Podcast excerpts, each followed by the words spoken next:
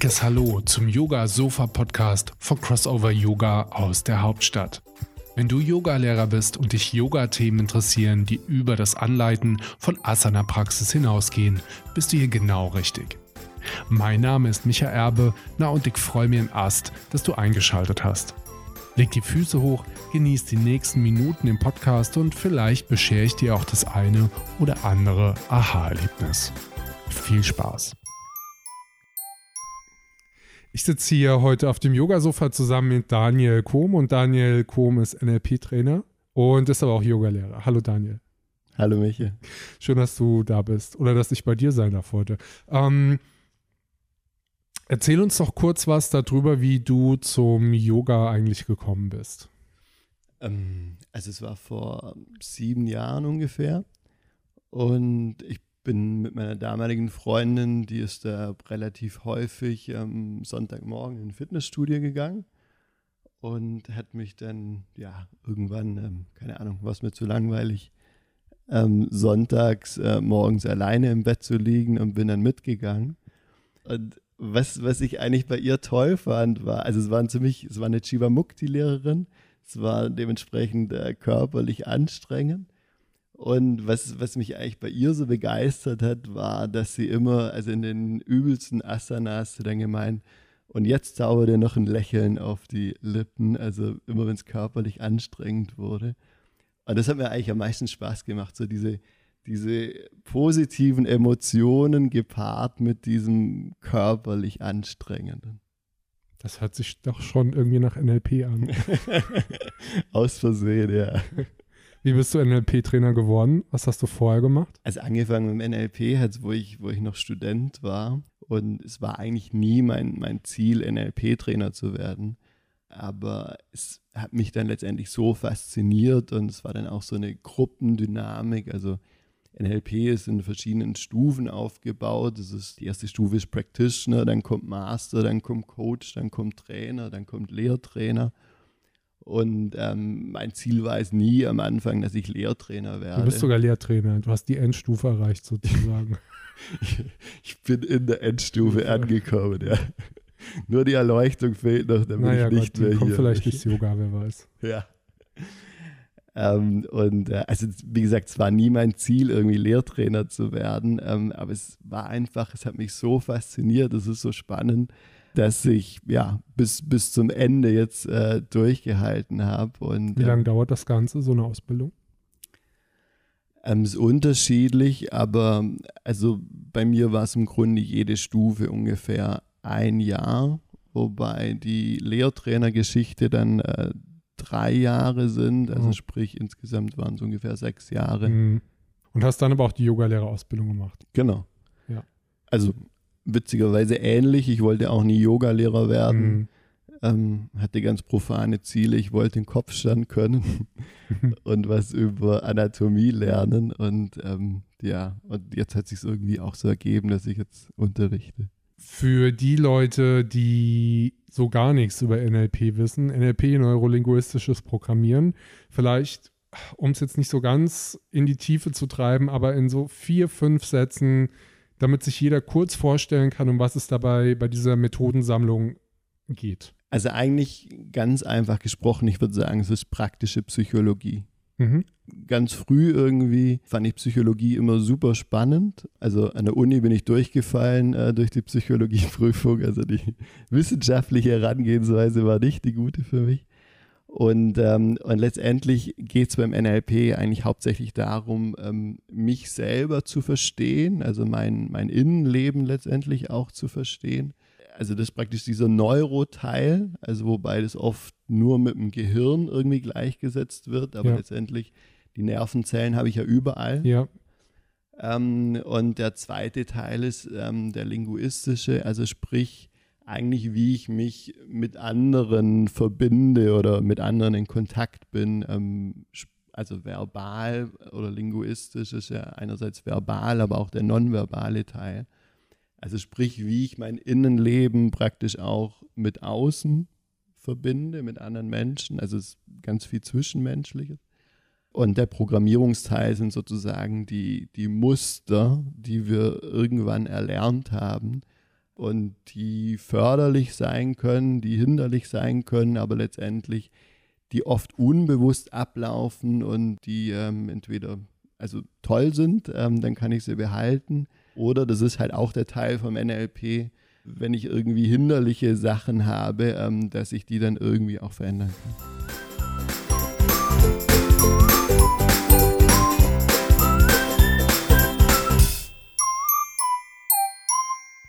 Also sprich, ich kann Muster verändern, die eigentlich schon lange verankert sind bei mir im, im Gehirn. Verhaltensmuster. Könnte man so sagen. Also du hast eine Tiefenebene, deine Erfahrungsebene, ja. wo alles gespeichert ist über deine fünf Sinne. Und, äh, und die Sprache ist sozusagen das, woraus du es ausdrücken kannst. Mhm. Und wir verbinden uns über Sprache. Ja. Verbal und nonverbal.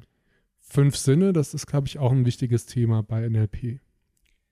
Genau, also weil das sozusagen, also das ist eigentlich so dieser Neuroteil. Du hast deine fünf Sinne und letztendlich entsteht daraus ein Körpergefühl. Ja. Willst, es gibt ähm, zum Beispiel den Geruchssinn, ähm, also kennst du es oft, oder ich habe als Beispiel irgendwie, ich hatte eine Ex-Freundin, die hat, glaube ich, mit CK1 sogar geduscht oder so. Mhm. Ähm, und wenn ich jetzt auf der Straße irgendjemand vorbeilaufen sehe und er hat CK1, bin ich sofort mit meinen Gedanken wieder Das dort. kennt jeder, glaube ich, sowas. Jeder hat so einen Geruch, den er mit Kindheit verbindet oder mit irgendwelchen bestimmten Ereignissen in seinem genau. Leben, klar. Mhm. Oder, oder es gibt auch Musik oder sowas. Ich höre mhm. dann irgendwie Musik aus. Okay, dann, dann lass mich, okay, wenn ich jetzt diesen Geruch habe und angenommen, ich kann den Geruch ja auch verbunden haben mit irgendwas ganz Unangenehmem. Mhm ähm, was mir vielleicht immer, wenn ich daran erinnert werde, wirklich auch körperlich ganz unangenehme äh, Reaktionen äh, wiederbringt, dann mhm. wäre es praktisch durch NLP möglich, diese, diese, dieses Muster oder diese Verbindung zu lösen mhm. und es genau. mit irgendwas anderem zu verbinden, was mir angenehm ist. Genau. Also es gibt so, es gibt auch so Grundannahmen im NLP. Ja. Und eine davon ist eben, dass man sagt, nicht die Dinge an sich haben eine Bedeutung, sprich dieser Duft. Sondern das, was man draus macht. Sondern ja, die Bedeutung die Reaktion, die der Bedeutung, Dinge. Ja. Mhm. Genau. Und, äh, und letztendlich ähm, gibt es so ein, so ein Reframing als Beispiel, ja. ähm, wo du dann die Bedeutung abänderst. Mhm. Und letztendlich ist es aber auch die Bedeutung, die dich in ein positives Gefühl oder ein negatives Gefühl führt. Mhm. Und indem ich diese Kopplung sozusagen von dieser Sinneswahrnehmung, von dem Geruch ja, ja. verändere, ähm, hast du auch nicht mehr dieses negative Gefühl. Hm. Stichwort Reframing, sowas ähnliches passiert ja auch auf der Yogamatte. Mhm. Würde würd ich jetzt mal behaupten, dass du in, in bestimmte Situationen gebracht wirst auf der Yogamatte, die konfrontativ sein können und dort vielleicht das, was du normalerweise ausleben oder wie du normalerweise darauf reagieren würdest, von dem Ganzen entkoppelst mhm. und, und ja, äh, lernst anders drauf zu reagieren. Mhm. Also finde ich auch, also ich mache selber auch immer, wenn ich unterrichte, versuche ich immer wieder diesen Kontext her herzustellen, dass ich sage, die Yogamatte ist ein Mikrokosmos. Ja. Und ähm, wie kann ich das, was ich in diesem Mikrokosmos ähm, auf diesem Rechteck meiner, Quad ähm, meiner Quadratmatte, meiner Yogamatte erfahre, ähm, wie kann ich das sozusagen in, in das Runde, in die Welt irgendwie hinausbringen? Also ähm, darum geht es ja genau. Also letztendlich ist es ja ein geschützter Rahmen, was ja. ich auf der Yogamatte habe.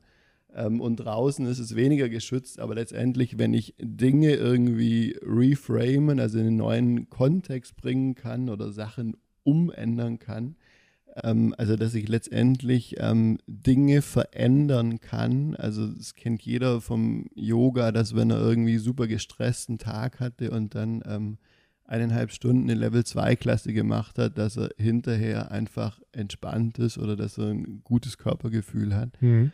Und ähm, letztendlich ist Yoga oder kann es genauso als Werkzeug angesehen werden wie das NLP ähm, mit unterschiedlichen Herangehensweisen. Mhm. mhm. Ja.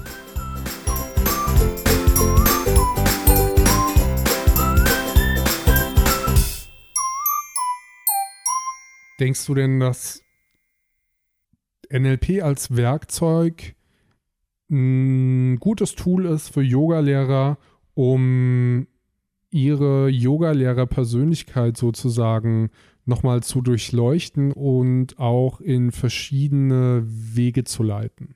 Also ich würde konkret, ich würde zwei Sachen irgendwo sehen. Ich würde dieses, also letztendlich geht es um den inneren Zustand.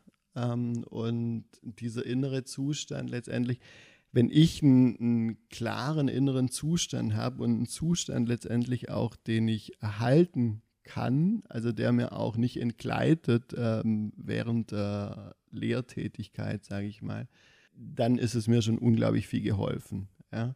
Also, und also zum Beispiel bei mir war es auch so, also ich hätte mir das auch nie vorstellen können, irgendwie vor Gruppen zu reden oder vor Gruppen irgendwie ja. äh, zu trainieren. Ähm, ich hatte damals eben, das haben glaube ich einige, ähm, die, die irgendwie sowas anstreben. Ähm, in der Schule passiert es ja oft irgendwie, hatte ich so eine Referatssituation, ähm, bin vorne gestanden und, äh, und alle haben mich ausgelacht. Und, äh, und das hat irgendwie dazu geführt, dass ich schon in der Schulzeit, wenn es nur um Vorlesen aus einem Buch oder so ging, mhm. Ähm, habe ich schon irgendwie, keine Ahnung, ein Kloß im Hals gekriegt. Ich, mein Herzschlag äh, ist ultra geworden. Ja. Äh, mein Brust hat sich zusammengezogen und, äh, und eigentlich habe ich dann nur noch einen Hustenanfall gekriegt, wenn ich dann tatsächlich aufgerufen wurde, um mhm. zu reden. Mhm. Ja. Ähm, und das ist mir zum Beispiel auch durch NLP letztendlich gelungen, diese Angst abzulegen ähm, und ich habe es dann zuerst immer noch nicht geglaubt, dass es geht und habe mich dann ähm, an der Uni angemeldet als äh, Dozent und ähm, ja, und habe dann am Ende, keine Ahnung, äh, 100 Leute äh, eine Vorlesung gehalten. Und ähm, also das ist wirklich so dieser innere Zustand. Äh, und letztendlich, also macht es ja auch unglaublich Spaß. Und ich denke mir, also die Lehrtätigkeit, finde ich, ist ein wahnsinniges Geschenk, weil ähm, du weißt nie, wer in deinem äh, Kurs sitzt, ja, und jeder Kurs ist anders und es ist ja ein lebendiges System, weil da so und so viele Leute in deinem Kurs sind und du weißt nie am Anfang irgendwie, wie du rausgehst, ja. Und gerade dafür ist es ja einfach sensationell, wenn du einen guten inneren Zustand halten kannst. Auf jeden Fall. Ähm, also das wäre, wie gesagt, das eine ähm, was ich sehen würde. Und das andere ist, also NLP ist halt auch schon auch ein Kommunikationsmodell. Mhm. Ähm, also einer von den dreien, die da sozusagen als Modell äh, da waren, also NLP ist ja eine Best Practice Methode, ähm, war Milton Erickson und Milton Erickson war ähm, an Polio erkrankt und äh, konnte sozusagen selber sich kaum bewegen und hat dann über, eine, über ein hypnotisches äh, Sprachmuster eigentlich ähm, ja, die Leute immer dazu gebracht, dass sie ihm geholfen haben oder dass sie das äh, getan haben, irgendwie was, was er gebraucht hat, weil er irgendwie selber ähm, nicht gut bitten konnte. Und ähm, das hat er dann für seine Psychotherapie-Arbeit, ähm, hat er das dann äh, zu Hilfe genommen und das eigentlich mit der Begründer von der modernen äh, Hypnotherapie. Hypnotherapie. Mhm. Und ähm, mein ein Ziel, was wir auch als Yogalehrer haben, ist, ähm, die Schüler auch in die Entspannung zu führen. Ja. ja.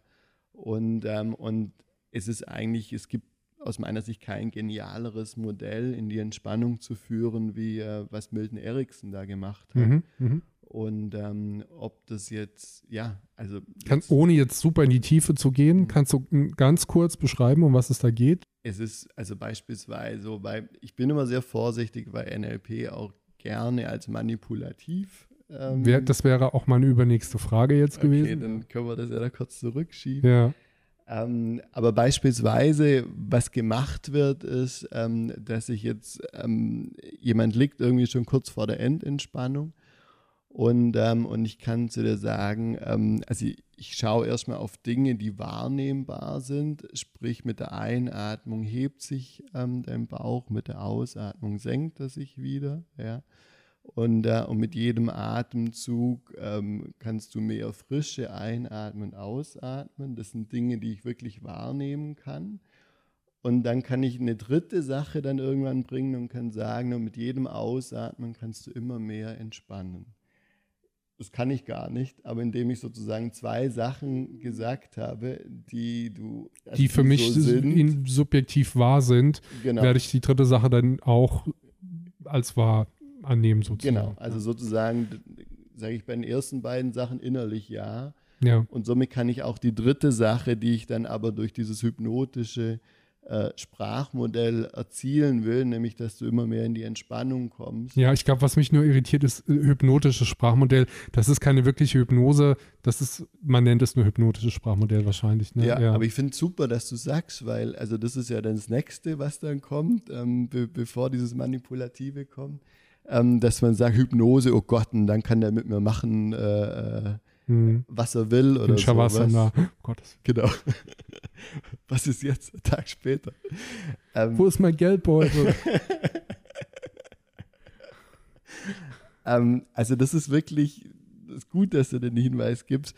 Ähm, was diese Hypnose zumindest dort, und ich habe auch noch keine andere erlebt in diesen zehn Jahren jetzt unter NLP, ähm, du kriegst alles bewusst mit. Mhm. Ja? Also letztendlich ist es, man kann es auch eine geführte Fantasiereise nennen. Ja? Ähm, das heißt, du kriegst es alles mit und es ist nicht so, und ich kenne es auch nicht, außer vom Fernsehen, ja? ähm, dass du irgendwie Dinge tust, die ein anderer irgendwie ähm, mit dir machen will. Ja? Also ähm, diese Hypnose ist tatsächlich, dass du einfach nur in einen tief entspannten Zustand, inneren Zustand kommst und letztendlich, wo sich dann Dinge einfach neu sortieren können. Also letztendlich kommt ein Unbewusstes zur Ruhe und damit ähm, kannst du in deinem Bewussten letztendlich wieder mehr Klarheit schaffen. Mhm. Das würde ich als hypnotischer Zustand ja. ähm, damit meinen. Ja. Um jetzt auf diese Manipulationsgeschichte zu kommen. Ähm, also erstens mal finde ich es ein Kompliment an NLP das ist manipulativ. Ich krieg, krieg's es von der Etymologie nicht mehr zusammen. Also Mani ist irgendwas mit der Hand irgendwie. Ähm, ich kann mich erinnern, damals in meinem alten Beruf, äh, da haben wir auch äh, manipuliert und äh, das war gar nichts Schlimmes zu manipulieren. Das war einfach mit den Händen irgendwas von einem Zustand in den anderen Zustand zu versetzen. Genau. Fertig. Ja. ja. Also ich glaube, was, was sozusagen ja damit gemeint ist, ist manipulativ. Ich tue etwas, was ein anderer mit mir tun will. Das ist ja, ja. eigentlich so das Manipulative. Ja. ja. Ähm, und ich würde sagen, also Nummer eins, jedes Gespräch ist manipulativ.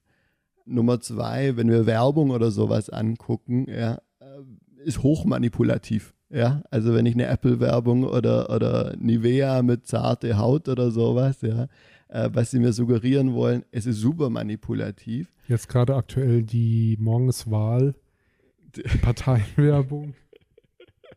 Stimmt. ja.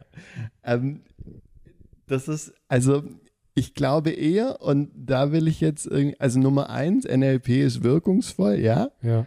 Ähm, deswegen diese Etikette vielleicht. Und Nummer zwei, ich finde eher, also letztendlich, womit die Werbung arbeitet, ja, oder wo die Medien oder jetzt auch, was du sagst, Politik mit der Wahl irgendwie, ja. ähm, womit die arbeiten.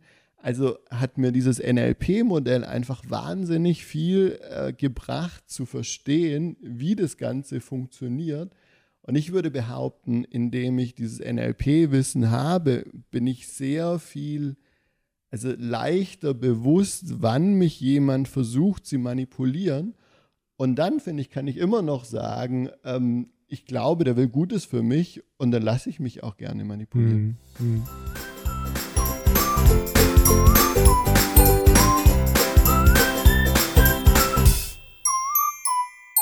Du bietest auch ähm, nicht nur äh, NLP für alle möglichen ähm, Leute an, sondern auch gezielt für Yogalehrer. Mhm. Ist das richtig, ja. Ja. ja. Machen wir gerade einen Workshop, bereiten wir vor mit Chakren. Ähm, letztendlich, was mir wichtig ist, was wir vielleicht auch noch gar nicht so besprochen haben, ist, es gibt viele NLP-Institute und das, was ich, würde ich sagen, wenn was zu kritisieren ist am NLP, ähm, kritisieren würde, ist, dass es oft nur auf der Kopfebene ist und auch bleibt. Und Tony Robbins sagt, stay in your head and you're dead. Und es ist also mir ein wahnsinniges Anliegen und da sehe ich auch die aus meiner Sicht sensationelle Verbindung zum Yoga. Das NLP, wie ich es gelernt habe, ist sehr körperbasiert. Ja? Und äh, es geht wirklich stark darum, ähm, die Gefühle, wo nehme ich das Gefühl wahr und wie nehme ich es wahr. Ja? Und wie würde ich im Körper bemerken, dass ich eine Verbesserung habe. Ja? Während ganz viele andere NLP-Sachen einfach nur im Kopf und rede dir einfach nur positiv ein, es ist gut, es ist gut, dann wird es schon irgendwann gut sein und dein Gefühl sagt, aber nein, es ist nicht gut. Ja? Da haben wir jetzt gerade, also da haben wir gesagt, dass die Chakren, die ja letztendlich auch körperlich verankert sind, wo es einfach aus meiner Sicht eine sensationelle Verbindung ist zwischen, wo wir Yoga, Asanas machen können und wo wir aber letztendlich emotionale Sachen zusammenbringen, die aber durchaus einen Bezug zum Körperlichen haben. Ja. Und aus meiner Sicht ist da noch ein Feld, das ist also aus meiner Sicht noch gar nicht irgendwie abschätzbar, was das für eine Möglichkeit für beide bringen würde, sowohl fürs NLP als auch fürs Yoga, ähm, wenn diese beiden Sachen zusammenkommen. Und da arbeitest du gerade oder arbeitet ihr gerade an einem Workshop für Yogalehrer?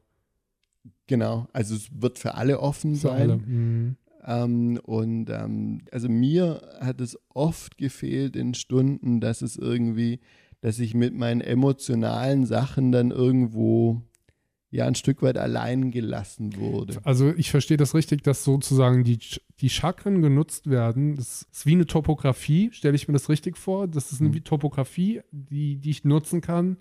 Oder um über NLP Gefühl lokalisieren zu können? Also es ist, ist erstmal lokalisieren oder, oder Diagnose stellen letztendlich. Ja. Also eigentlich ist es ja so, dass jedes Chakra auch ein emotionales Thema hat. Ja? Also beispielsweise ähm, das Wurzelchakra ist stark mit Urvertrauen äh, gekoppelt, ja, oder Sakralchakra mit äh, meiner Begeisterung oder, oder ja, also mit, mit diesem Feuer letztendlich. Und, ähm, und letztendlich kann ich das über Asanas äh, schauen, wie ist dieses Chakra im Moment gerade in meinem aktuellen Zustand irgendwie energiereich oder energiearm. Ja? Und ich habe übers Yoga, ich habe aber auch übers NLP Möglichkeiten gezielt daran was zu verändern. Ah ja, okay, alles klar, verstehe. Ja. Mm, interessant. Ja. ja, da freuen wir uns drauf. Ich auch.